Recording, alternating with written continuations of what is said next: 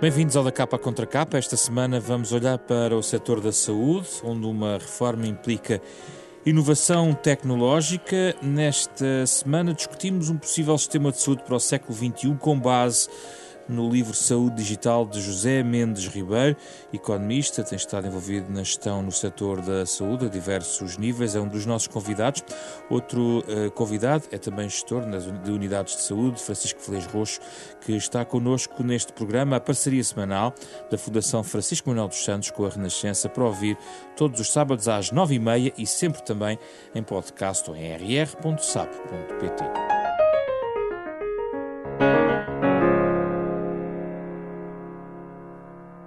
Bem-vindos, obrigado, é um gosto recebê-los aqui no nosso programa. Bom, vou começar pelo autor do livro, José Mendes Ribeiro, que nos traz aqui, uh, no fundo, um livro que propõe que a digitalização da economia seja uma da, da saúde uh, leve, no fundo, também a refundar o, o, sistema de saúde. Tem, aliás, aqui uh, no seu livro, globalmente, uma reflexão sobre a questão digital e depois daí parte para uma, uma nova visão sobre o sistema de saúde.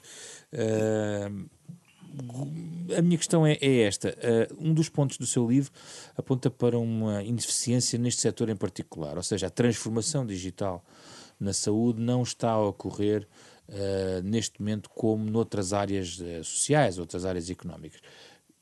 Sucintamente, porquê? É uma resistência de, de quem trabalha neste setor? Bom dia, é com muito gosto que estou aqui. E, e, este tema, de facto, é um tema que me despertou muito interesse ao longo dos últimos anos, porque sinto uh, que há realmente uma oportunidade uh, muitíssimo grande que não estamos a aproveitar de introduzir este tema na discussão e, com isso, em termos práticos, melhorar a qualidade do acesso Hoje o acesso não é apenas ao nível físico, hoje o acesso é um acesso à informação em todos os setores da, da economia. E, portanto, eh, quando olhamos para o sistema de saúde, eh, em particular o nosso sistema de saúde, e a discussão sem fim que temos sempre sobre as oportunidades de melhorar a nossa relação entre os vários agentes do setor, mas sobretudo entre os cidadãos e os prestadores de cuidados, a verdade é que me parece que isto até pode parecer um bocadinho paradoxal, mas parece-me que a tecnologia vai ajudar a humanizar a relação uh, com, nos cuidados de saúde com os cidadãos, os pacientes e uh, aquilo que, uh, que são realmente as estruturas de prestação. Humanizar em que termos? porque aproximamos a resposta das pessoas. Hoje, o que nós ouvimos sistematicamente nas notícias sobre o sistema de saúde é falar nas listas de espera das pessoas que não têm, não conseguem marcar consulta, que ficam muito tempo à espera, etc. E a geração uh, mais jovem, uh, neste momento, exige outro tipo de, de respostas. E, e, o mundo mudou. Portanto, à nossa volta, o que nós encontramos é conectividade em todos os setores da, da economia. Portanto, o mundo está de facto a mudar. Em breve temos 5 mil milhões de pessoas conectadas.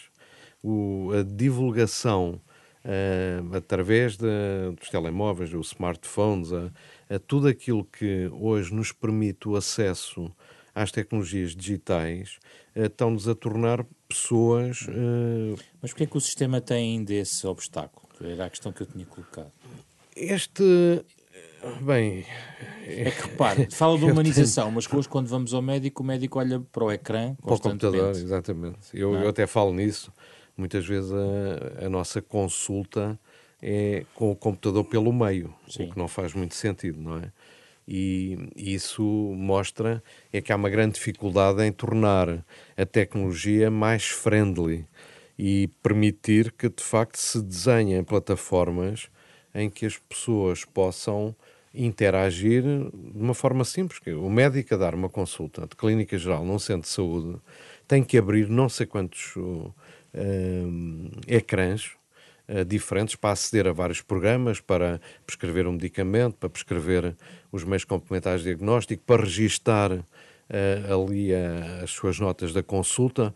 Portanto, nós temos que encontrar formas desta tecnologia ser muito mais simples de utilização e estar muito mais disponível. E falta, quanto a mim, aqui uma coisa mais estruturante uh, que eu chamo a atenção no livro e que me parece que seria o registro de saúde eletrónico. Portanto, alguma base onde toda a informação sobre uma pessoa pode ser partilhada. Já vamos a algumas das suas propostas. Uh, Francisco Leis Roxo, começo por aqui. Constrangimentos, porque é que não é tão tecnologicamente eficiente um sistema que, que precisa muito de tecnologia, mas que tem estes, estes, estes obstáculos que, que, levam a esta constatação de que há aqui uma resistência em relação a esta transformação digital na saúde?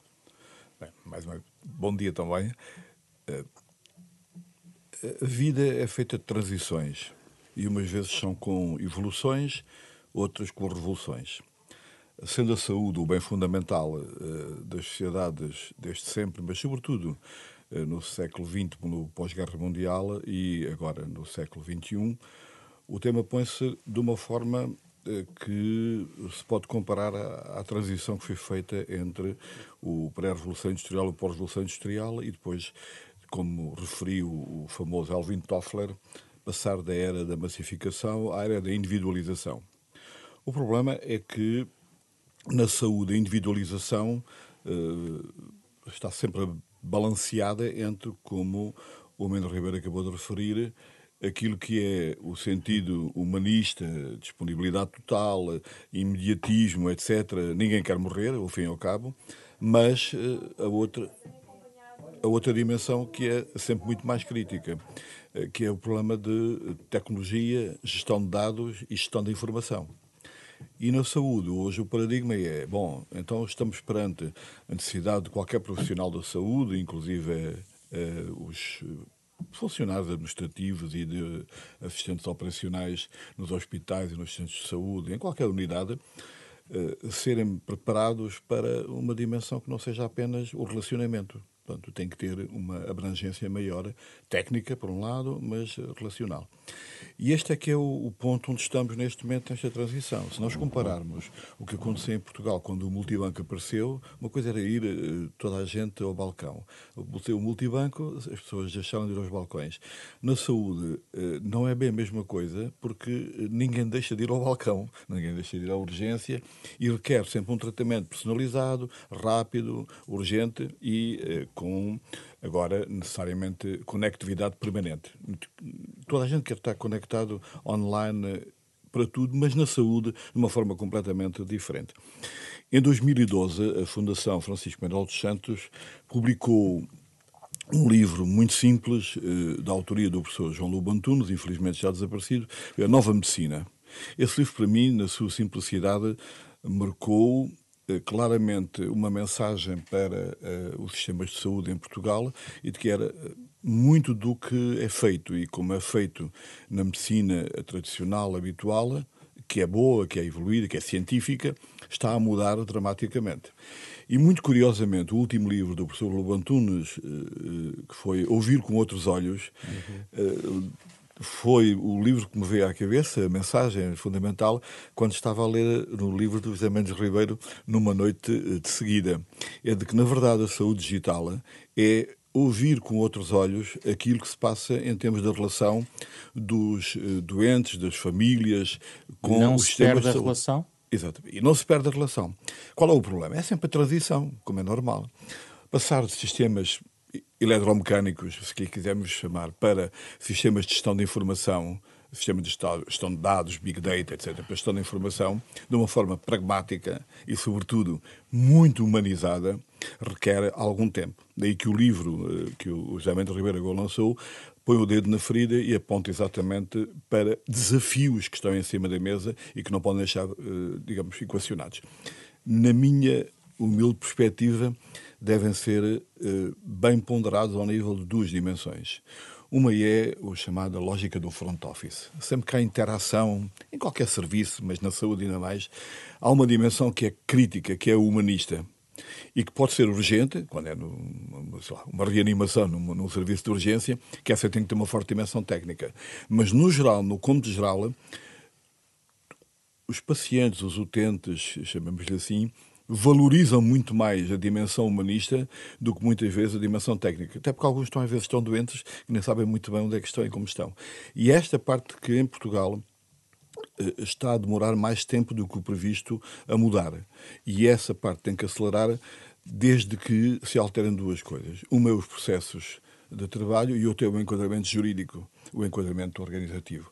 O sistema de saúde português uh, tem um nível burocrático de tal maneira que está a tornar-se obsoleto e, portanto, o desafio... Mesmo com tecnologia. Mesmo com tecnologia. Porque, porque a tecnologia não é ter tecnologia. Se digamos que vai uma consulta de oftalmologia o nível, o número de dados, de informação, de suportes técnicos para que o oftalmologista possa fazer o diagnóstico e depois aconselhar o tratamento é de tal maneira que ninguém faz ideia da dificuldade que há em integrar todos aqueles dados, a interoperabilidade entre eles, por forma a que o médico e os outros profissionais da saúde não percam demasiado tempo pesquisar dados na plataforma A, na plataforma B, na plataforma C. Daí que eu, totalmente de acordo, pôr em marcha a saúde digital, é o capítulo eh, da página 87, tem realmente uma dimensão crítica sobre a qual se deverá sentar, centrar a reforma dos sistemas, mais do que as leis de base, etc., porque isso faz parte do enquadramento. Para resolver isso, é Ribeiro, basta o Centro de Excelência de Saúde Digital? Esse é um ponto de partida. Uh... E está agora no momento de, de, explicar um pouco algumas destas propostas que tem aqui para mudar o sistema de saúde. Muito bem. Eu uh, talvez fizesse aqui um pequeno enquadramento do conceito uh, com três pontos fundamentais. Primeiro, nós estamos neste momento a assistir a uma mudança na cadeia de valor da saúde. E a cadeia de valor da saúde não é apenas a prestação de cuidados de saúde, é muito mais. Uh, portanto, uh, ainda há bocadinho falávamos da, da alimentação, da nutrição, etc. Sim. Portanto, são aspectos que uh, hoje casam muito melhor com o, a discussão ou o debate sobre a saúde. Portanto, estamos, em primeiro lugar, a transformar a visão que estava centrada na doença para uma visão centrada na saúde, na promoção da saúde e conservar a saúde. É o grande desafio quando temos a população a envelhecer. O segundo aspecto uh, é a conectividade, portanto, vivemos num mundo em que as pessoas comunicam, é completamente diferente uh, há 5 anos atrás, há 10 anos atrás e há 20 anos atrás. Portanto, a progressão uh, é geométrica. Todos os anos temos, e aliás, estamos à espera, agora, muito em breve, ter o 5G, que vem ainda acrescentar mais capacidade aos nossos sistemas digitais.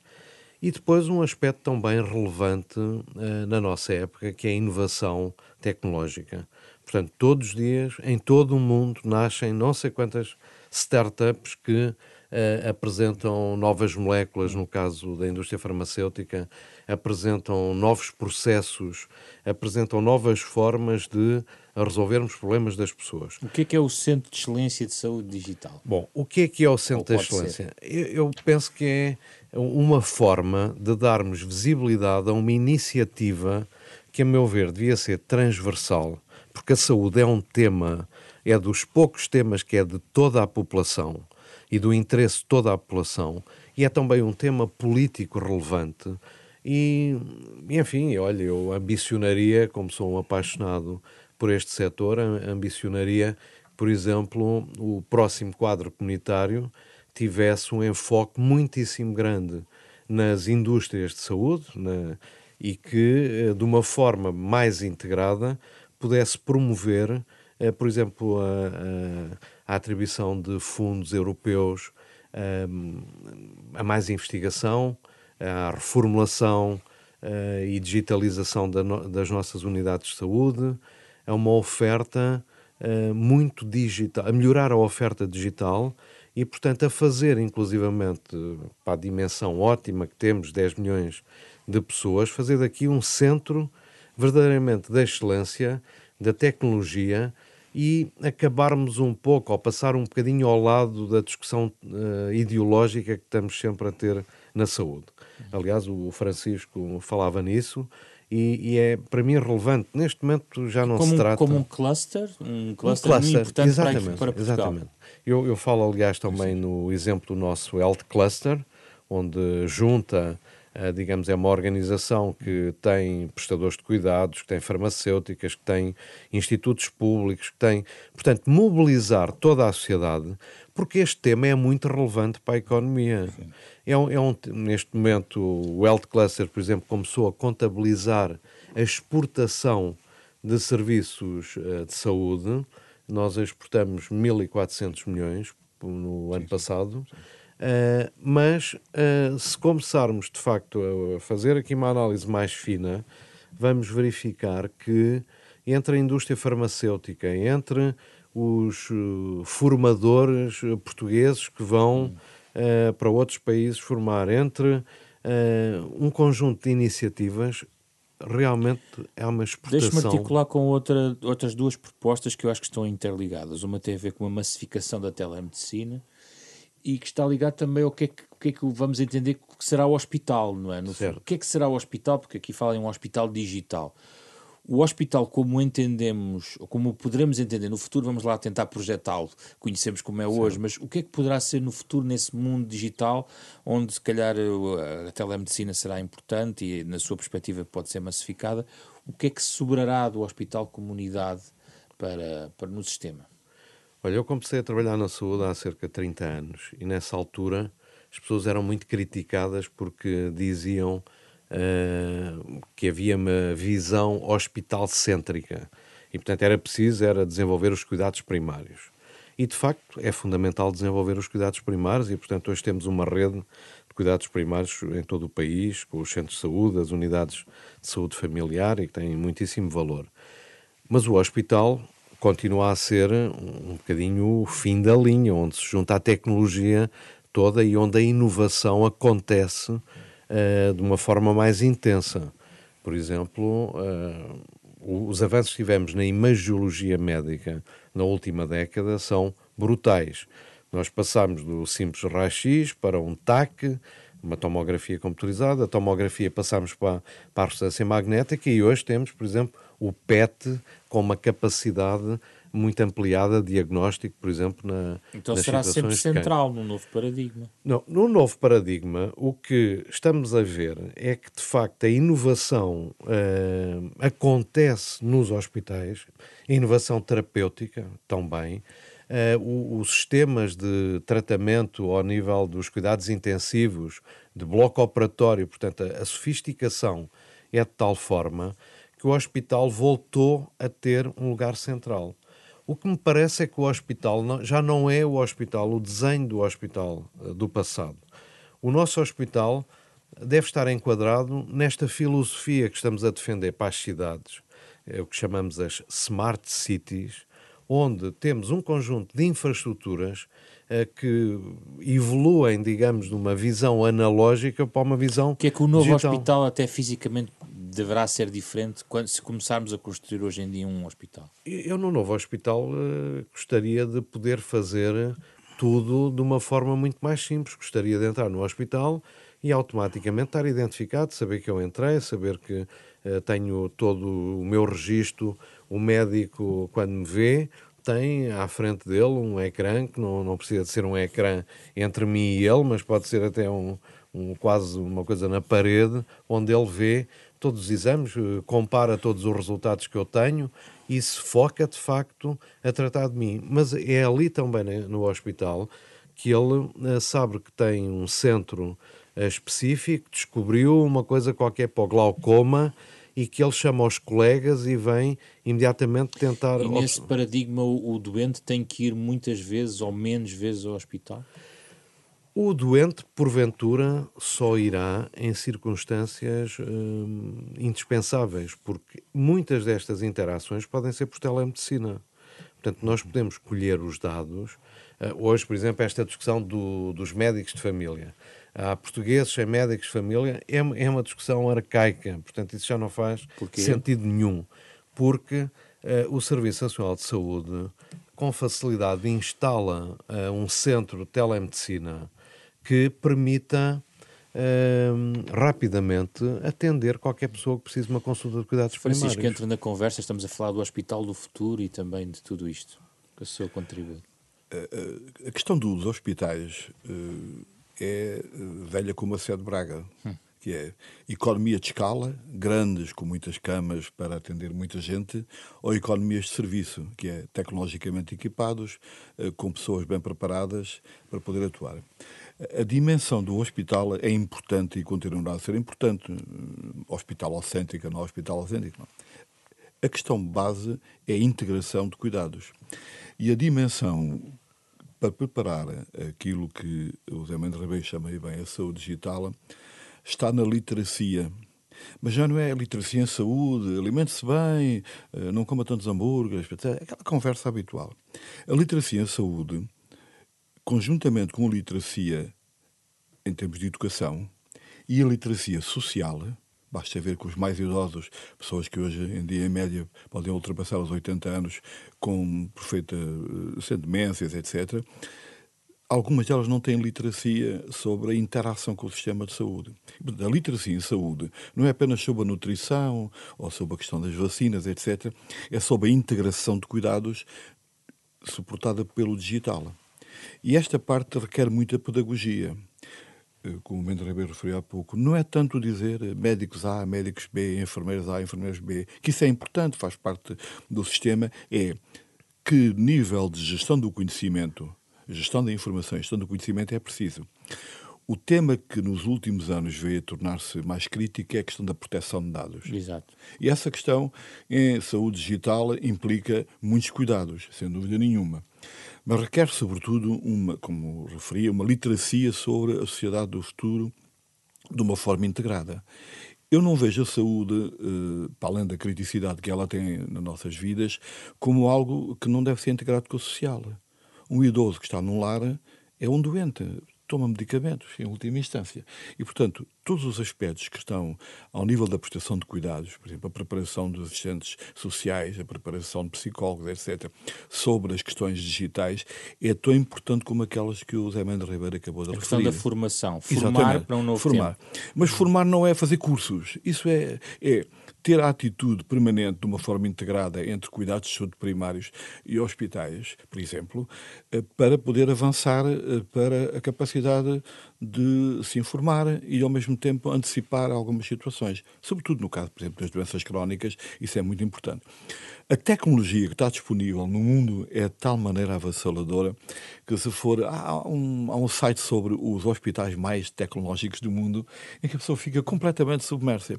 Quando eu, eh, nos hospitais por onde passei e onde tenho trabalhado, eh, encontro algumas coisas que são tão simples como a preparação da sala de espera com informação interativa para o doente e vejo um hospital em Singapura altamente equipado e sofisticado, eu fico sempre a pensar: bom, os singapurenhos têm uma vida que não é a nossa. É uma questão do... de dinheiro? Não é uma questão de dinheiro. Do meu ponto de vista, é uma questão de gestão dos pormenores numa lógica de gestão de processos integrada. Como eu há bocadinho dizia, temos que ouvir com outros olhos. E este aspecto não está a ser equacionado. Mas esta adoção, esta revolução, não vai tornar mais caro? Ou seja, há um conjunto de tecnologia. Não é mais caro. Não é mais caro. Não é mais caro. É, sobretudo, mais desafiante. Uh, se eu tiver um médico ou um enfermeiro que está a interagir comigo e ele possa, por voz, transmitir ao sistema o seu diagnóstico e eventualmente depois o receituário, isto é completamente diferente de estar a mexer num teclado e a olhar para um ecrã. O problema que se põe, por exemplo, na proteção de dados é aquela privacidade. Garantir a segurança Ora, desse contacto entre um médico exatamente, e um Exatamente, mas tudo isso tem que ser pensado. E o que está em causa, e eu estou totalmente de acordo com o conteúdo do livro e com os objetivos, é que o nosso sistema está obsoleto. A gestão de saúde em Portugal está obsoleta. Mas está obsoleta porque Porque parou no tempo? Não, porque não evoluiu. É diferente parar no tempo a evoluir, fazendo constantemente a comparação e, sobretudo, não tendo uma massificação muito grande. Os dinamarqueses fizeram uma coisa muito importante que foi, em vez de tentarem fazer o Big Bang do género, um sistema todo para a Dinamarca, desenvolveram a interoperabilidade. O modelo americano é completamente diferente, por razões até dos grandes desafios tecnológicos que tem. Mas se nós virmos coisas tão simples como as que acontecem, uh, por exemplo, na Holanda ou mesmo na Finlândia, que é a integração de cuidados, a interação entre o social e o entre o social e, o, e, o, e, a saúde, vemos que se calhar nós temos muita coisa a fazer. Por exemplo, num conselho como a Amadora, que é um conselho populoso com muitos problemas sociais, que é de que não é hospital ao fundo da rua, e é centro de saúde no outro canto e depois segurança social do outro lado. Isto tem que ser muito, muito articulado. Isto tem que ser muito articulado. Uh, é Isso que... é digital. Uhum. Hein? Como é que se vai fazer então? A questão é como é que se vai fazer a reforma? É, é uma reforma uh, que é conduzida, o, dizer, o condutor é uh, público, é baseada em projetos piloto implementado neste ou naquele hospital, é baseado numa forte componente privada. Como é que, como é que, como é que se faz a reforma? Porque conhecemos como é que tem sido tentado ou não, ou como é que ela geralmente pode ser feita. Há um certo dirigismo, há uma abordagem talvez de cima para baixo. Como é que pode ser feita uma reforma na, é, na saúde? Eu, eu destacava aqui um aspecto essencial que o Francisco Ler Roxo nos chamou a atenção, que é a integração de cuidados. Portanto, o modelo futuro uh, parte da integração de cuidados. Portanto, nós estamos em diferentes situações, em diferentes momentos. E, portanto, hoje estamos a evitar ter doentes nos hospitais.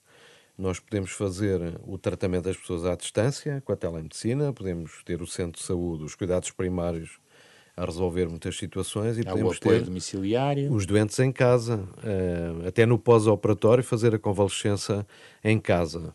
Temos uma população mais envelhecida, temos a doença crónica, crónica que se estima que venha a representar 80% do custo total de um sistema de saúde. Uhum. Portanto, e maior parte destes casos, uh, diabetes, hipertensão, etc., são uh, condições de saúde que podem ser monitorizadas à distância e que só atuamos em caso de alarme, digamos assim. Como fazer isto? Pronto, Agora, como fazer talvez isso? a pergunta mais difícil. Eu, eu, eu aí, é, olha, é preciso, isto é preciso, tem que ser feito com as pessoas, em primeiro lugar, e tem que ser feito, isto tem que ter uma, uma espécie de evangelização.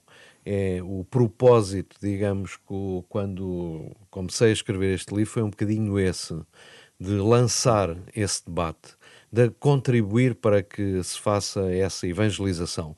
Porque há muitas iniciativas avulsas, mas falta uh, concentrar-nos em duas ou três coisas. A primeira coisa é garantir que temos um registro de saúde eletrónica a funcionar.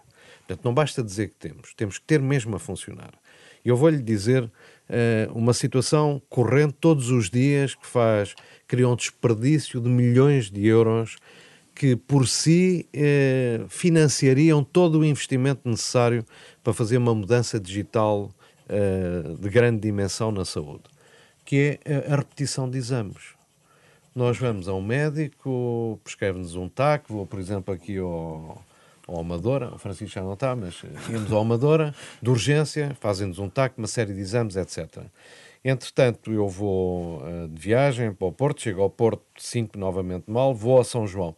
O Hospital de São João não consegue ver o TAC que eu fiz ontem uh, no Hospital da Amadora. Isso não faz sentido. Portanto, nós temos que Mas facilitar. Está a falar de algo que o próprio sistema, do ponto de vista público, a infraestrutura tem que tem obrigação, já tem, tinha a obrigação de fazer isso e de ter isso disponível. Aliás, lembro-me quando o Dr. Paulo Macedo saiu do Ministro das Finanças, de Ministro da, da Saúde, uh, ele tinha uh, de facto o compromisso uh, do Ministério, das pessoas do Ministério, que essa realidade estava a acontecer e neste momento isso não acontece a nível Então há um global. lado de infraestrutura pública que é essencial à cabeça. É fundamental, mas eu, eu vou-lhe contar, por exemplo, um pequeno episódio. Há muitos anos, uh, quando trabalhei com, no governo do Durão Barroso, com o Luís Filipe Pereira, uh, trouxe uma ideia de fazermos o Saúde 24 em Portugal. Nessa altura tive uma série de críticas de médicos, de, eh, digamos, das pessoas do Ministério. Não está à espera que uma reforma dizer... se faça sem essas oposições. Bom, a verdade é que uh, hoje está provado aquilo que nós, na altura, tínhamos como benchmarking feito pelos ingleses, que 34 em cada 100 pessoas deixavam de ir a uma urgência hospitalar e, portanto, entravam em autocuidados ou eram uh, encaminhadas para um centro de saúde. Hoje temos a prova evidente disso. Tínhamos há 20 anos 10 milhões de urgências hospitalares e hoje temos 6 milhões.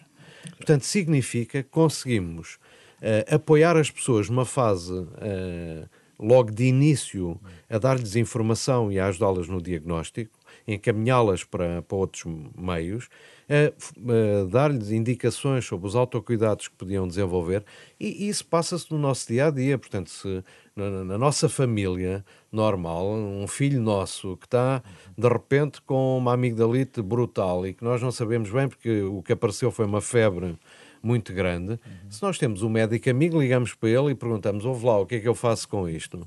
Ou, mas porquê é que não temos isso disponível no sistema? O Saúde 24 podia estar neste momento já a fazer telemedicina e acabava-se esta conversa que, que ouvimos há décadas de que não há médicos de família para, toda, para todos os portugueses. Inclusive, os ministros são, eles expõem-se até a este tipo de, de, situação que já não seria necessário. Como é que se faz a reforma, Francisco Velez Rocha? Uh, eu sou muito pragmático e às vezes até um pouco duro, derivado à idade. E, olha, acho... e olha que a pergunta vai, vai ao ponto. É muito simples. Há duas dimensões de qualquer forma. Uma é a reforma uh, com a dimensão ideológica, que é política, que é fundamental. Então, no fundo, tivemos as necessidades políticas e, portanto, a reforma da saúde com transformação digital friso, reforma da saúde com transformação digital, tem uma dimensão política sobre a qual deve haver uh, debate, reflexão, confronto e. Agora, há uma reforma da saúde com transformação digital que tem a dimensão operacional que as pessoas estão um bocadinho ao lado daquilo que é muitas vezes a primeira página do jornal ou a primeira notícia da manhã. Tantas vezes em multimídia, no televisivo, no, no, no, no rádio. A questão prática é que, primeiro, os doentes são doentes e as famílias dos doentes são doentes. E todos nós, quando entramos numa situação de doença, a primeira coisa que é será que é desta que eu vou morrer? Portanto, uma grande, ou um grande objetivo da reforma da saúde é que as pessoas tenham saúde e tenham qualidade de vida ao longo da sua vida e à medida que eh, vão tendo mais idade e demograficamente resistam melhor, sem ter uh, que estar obrigatoriamente a consumir medicamentos uh, minuto sim, minuto não. Mas a grande questão é esta, e essa é que é a parte nova para mim.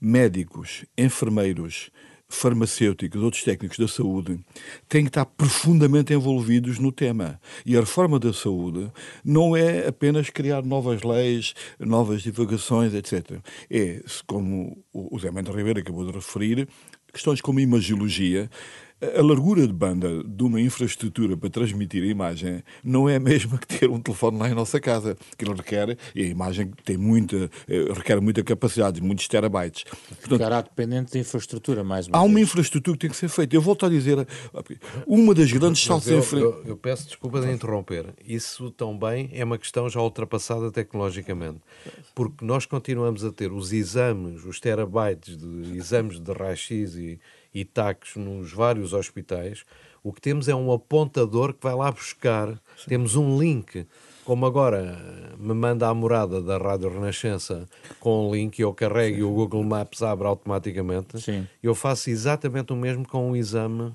de radiologia. Portanto, ele continua a estar arquivado no sítio onde estava, só que passa a ter o link para aceder em qualquer parte do mundo onde eu esteja. Mas veja, a questão simples do, do, dos medicamentos o fármaco é crítico. Eh, a tecnologia da saúde, em que o, o, o medicamento é fundamental, é crítico. Se a pessoa teve hospitalidade, suponhamos, 10 uh, dias, teve determinado tipo de tratamento. Quando sai, não é preciso trazer um papel, é impossível, não deve trazer.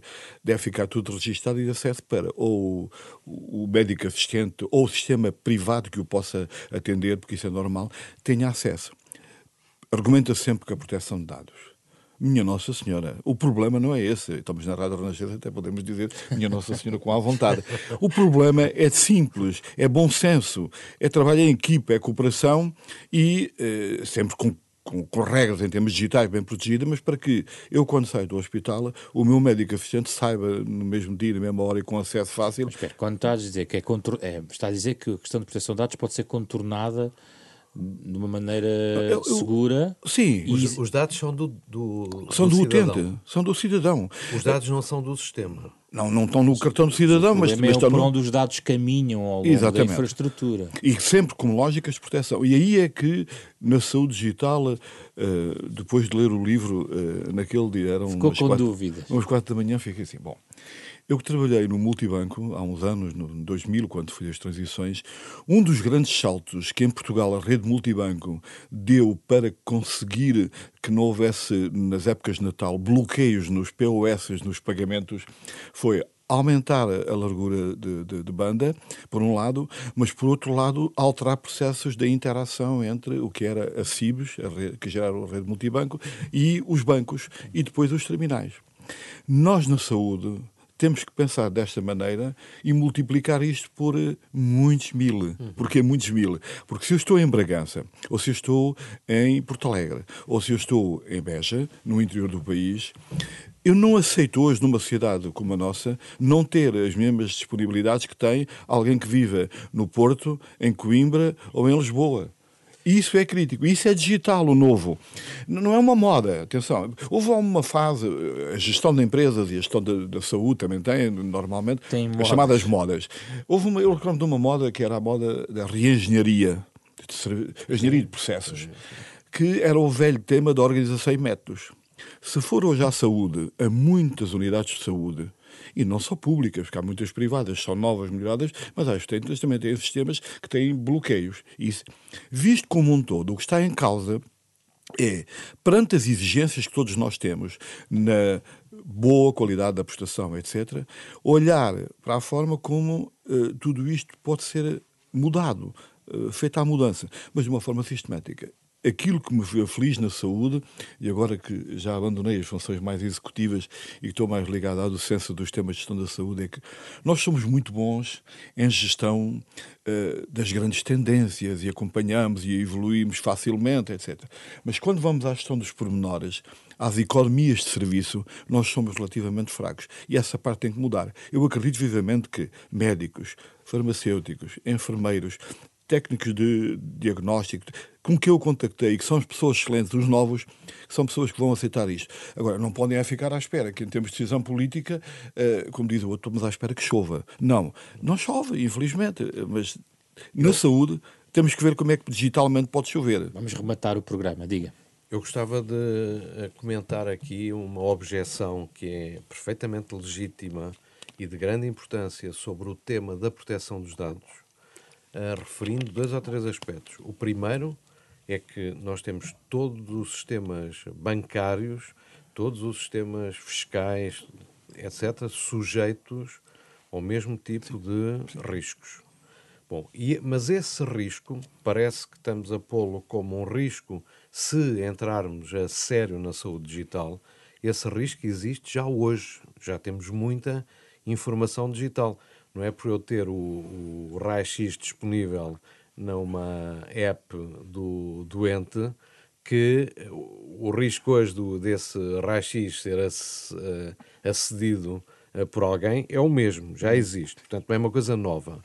E depois, de facto, esse é um problema do nosso mundo neste momento. se entram na NASA, se entram, se entram no, nos arquivos do, do FBI, não sei o quê, portanto, com facilidade eh, poderá sempre haver intrusões, eh, mas também o que estamos é a sofisticar cada vez mais as proteções a todos os sistemas de dados. E por isso acredito que eh, o, todo o trabalho que está a ser desenvolvido vai permitir, com certeza, termos uma segurança uh, maior uh, no futuro. É para rematar um bocadinho as coisas, há aqui um conjunto de aspectos que falámos sobre a forma de implementar, era a sua pergunta Sim. de há pouco. Uh, penso que do lado do Estado, do Ministério da Saúde, está muito o aspecto de garantir uma infraestrutura tecnológica. Portanto, é ter uma rede a funcionar bem uh, e não termos o um médico no centro de saúde a não conseguir imprimir a prescrição ou a ter que mandar o sistema abaixo. Porque Mas está internet... para lá do Ministério da Saúde. Está, está, a falar está, de uma infraestrutura, uma infraestruturação digital do país. Mas essa infraestruturação está em curso e a saúde está um bocadinho a atrasar-se em relação E, portanto, era bom que a saúde ganhasse aqui um protagonismo maior. Depois é preciso uh, focar e fazer todos os investimentos necessários para ter um registro de saúde eletrónico para toda a gente. É, é essencial associar a cada, a cada número de cartão do utente, de facto, e é muito fácil fazer isso. E por outro lado, acho que é fundamental fazermos uma coisa que criaria uma enorme transparência em todo o sistema. Aquilo que eu chamo, e no livro, a gestão das transações. É em cada, em cada contacto que nós temos com o sistema de saúde, portanto, seja a fazer um, uma compra na farmácia, seja a entrar uh, no hospital, ou uma consulta, ou um episódio de internamento, nós temos que passar o nosso cartão. E com isso nós registamos todas as transações e podemos automatizar todo o nosso sistema de financiamento. E passamos a ter uma medição da produtividade, passamos a ter uma medição, eh, digamos, concreta dos custos da saúde, passamos a ter a capacidade de associar à condição de saúde de cada pessoa os custos de facto envolvidos. Quando hoje dizemos, ah, um diabético por ano custa não sei o quê. Se mudarmos esta terapêutica para esta, estimamos, não sei. Fazemos sempre isso com uma amostra de 100 pessoas, 200 pessoas, uh, com uma equipa a ajustar aquilo em pormenor. Nós podemos ter isso tudo automatizado. Portanto, o que traz o digital, o Big Data, é o que chamamos a IoT, a Internet das Coisas, portanto, a capacidade de medir, de fazer medições uh, de vários parâmetros com uh, dispositivos que são instalados. Uma, uma pessoa, por exemplo, pode estar monitorizada, há uma espécie de um adesivo que podemos pôr no peito e durante que ele tem 15 dias de validade, estamos a monitorizar uh, uma pessoa. Portanto, temos muitas ferramentas novas. Estamos a terminar o nosso programa. Uh, pedimos sempre sugestões aos nossos convidados sobre este tema em particular. Comece por si, Francisco Vilas Há coisas que só se podem dizer muito rapidamente em rádio de uma forma simples. Utilizando a mensagem do professor Lobo Antunes, um grande uh, homem, um grande cientista, um grande médico e também um grande escritor. A reforma da saúde com transformação digital, para mim, requer ouvir com outros olhos, mas também requer olhar com inteligência e trabalho, mas sobretudo muito pragmático. Eu não acredito muito em ministros da saúde que se preocupem com detalhes, mas preocupo-me com um sistema da saúde que saiba gerir os detalhes. Infelizmente, nós estamos com muitos déficits nesse domínio. E sugere o livro de João Labantunes. Sim, sim, os dois conjuntos. Ler o livro do A Nova Medicina e ler o livro do José Mendes Ribeiro, Saúde Digital. José Mendes Ribeiro. Eu, eu sugiro um, um livro eh, que li recentemente, um autor que já conhecia algumas coisas, chama-se 21 Lições para o Século XXI. Eh, este livro do Harari eh, e o Val Harari é um livro muito interessante porque nos desafia a pensar em todas as transformações que este nosso século uh, terá. E o digital é seguramente um aspecto essencial. Muito obrigado pela vossa presença nesta capa a contra capa, onde falámos sobre um novo sistema de saúde para o século XXI. O programa em parceria com a Fundação Francisco Manuel dos Santos, eh, como indiquei, pode ouvir em qualquer lado, em podcast, eh, depois deste sábado, eh, ou em rr.sap.pt, a versão integral do programa, que foi feita esta semana por Carlos Vermelho, André Peralta, Ana Marta Domingos e José Pedro Frazão. E regressamos de hoje a oito dias com outro debate.